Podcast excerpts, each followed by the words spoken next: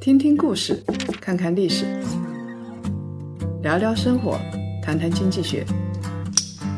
欢迎大家收听《谈谈》，大家好，我是叶檀。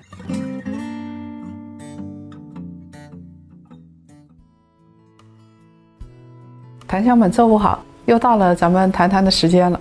近期大盘突破了三千六百点，不少行业已经涨回到了春节附近的高点。锂电池啊，就是这样反弹的典型行业。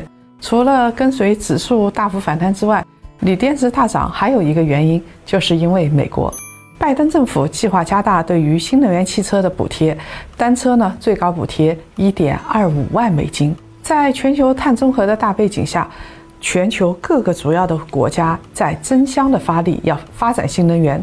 拜登甚至提出要在新能源领域赶超中国。拜登这句话也反过来说明，中国新能源发展是美国的一根刺，早就已经超过美国了。哎，这是为什么呢？在锂电池、光伏、风电这三个领域啊，从产业链的完整程度和产值来看，中国都大幅的领先于美国，这是美国所不能容忍的。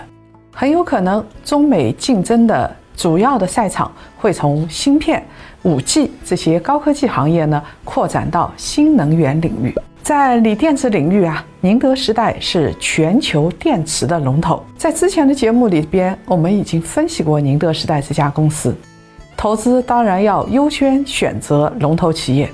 宁德时代在我们说的时候还在震荡的过程当中，我们当时已经说过，它在全球范围都是有强大的竞争力的。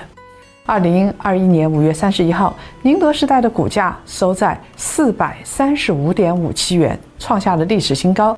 市值呢达到了一万零一百一十二亿元，成为第一个市值破万亿的创业板公司。新能源领域还有其他的龙头企业，我们今天要介绍一家世界级的龙头，就是隆基股份。这一期节目，我们就来聊一聊这家光伏的龙头企业。全球碳排放的来源有很多。化石燃料发电产生的碳排放量最大，所以中国啊现在对于电力企业是有明确的碳排放指标的。二零一八年的数据显示，电力行业的碳排放占到了百分之四十一点七一，排名在第一。所以，我们先要把我们用电后面排放的碳给减少了。各国为了减少碳排放，都开始使用新能源发电，像光伏发电啊、风电啊、水电啊。清洁能源主要有四种：水电、核电、光伏和风电。水电大家都不用说了，我们看到过很多大坝、很多水电站，它很清洁，成本又低。但是呢，它在选址方面是比较苛刻的，没有大江大河的地方，怎么建水电站呢？而且中国早就在理想的地方啊。基本上都建了很多大坝了。什么叫做大坝呢？国际大坝委员会规定，坝高超过十五米，或者是库容超过三百万立方米，坝高在五米以上的都称为大坝。我们国家的大坝有多少呢？十万座左右，南蓄将近九千亿立方米。毫无疑问，全球第一，远远的超过第二位美国。水电受到资源约束，还有生态环境的影响。一个三峡大坝从规划设计到落成，前前后后几十年的时间，还引来了巨大的争议。现在有一些人对于大坝是不是位移，还在很担心，担心万一大坝移动一下会怎么样？这里边就涉及到生态保护、大量人口的迁移和航道的设计。那我们国家的水电站大概还会有多少呢？估计还有一半的开发容量，水利发装机的容量可以到达六点六亿千瓦时，年发电量呢大概在三万亿千瓦时。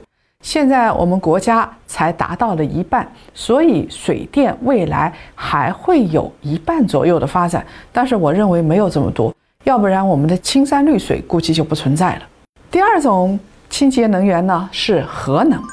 核能大家都知道，中国也有嘛，大亚湾核电站啊，秦山核电站，它的成本低，但是核能有一个最大的问题，就是大家觉得害怕，安全能不能保护？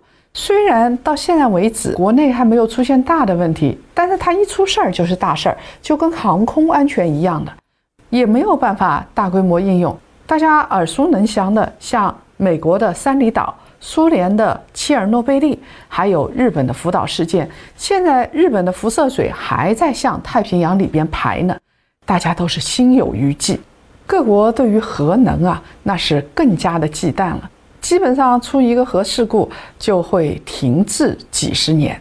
中国的电力主要是来自于哪些呢？百分之七十左右是来自于火电，主要是烧煤用煤炭；百分之十七来自于水电，风电跟核能各占了百分之五，光伏很少，只占了百分之三。所以啊，在我们国家的清洁能源里边，水电相对来说比较成熟。但是在“十四五”规划里边，水电的增量是不大的，这是为了保护环境。清洁能源主要是来自于光伏和风电。根据“十四五”规划，全国新能源装机的规模会超过八亿千瓦，装机容量占比到达百分之二十九，年发电量呢会到一点五万亿千瓦时，会远远的超过水电。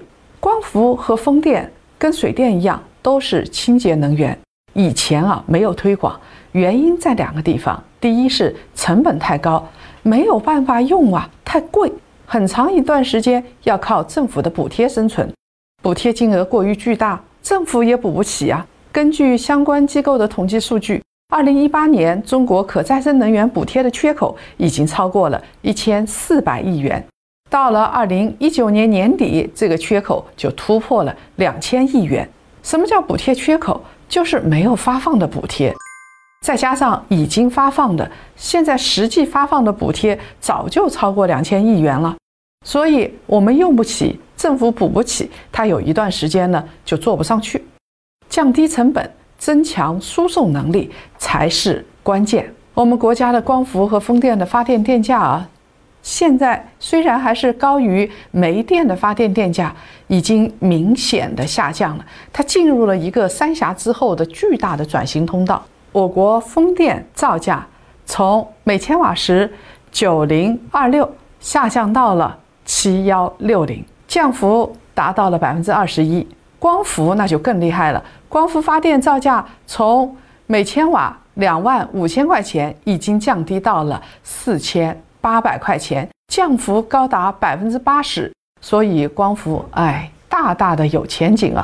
去年二零二零年的时候，光伏企业的股价大幅上涨，主要就是这个原因。光伏发电的成本在迅速的下降，已经逐渐进入平价上网的时代。未来风力和光伏的发电成本还有进一步降低的可能性。谁掌握了这方面的技术，谁掌握了？降低成本的秘诀，谁就能够执牛耳？那么我们要问的是，隆基有可能成为后来的不可超越的王者吗？隆基会不会成为长期的光伏猫？我们怎么看待隆基的股价波动？想要一探究竟的檀香们，请移步到我们的视频版。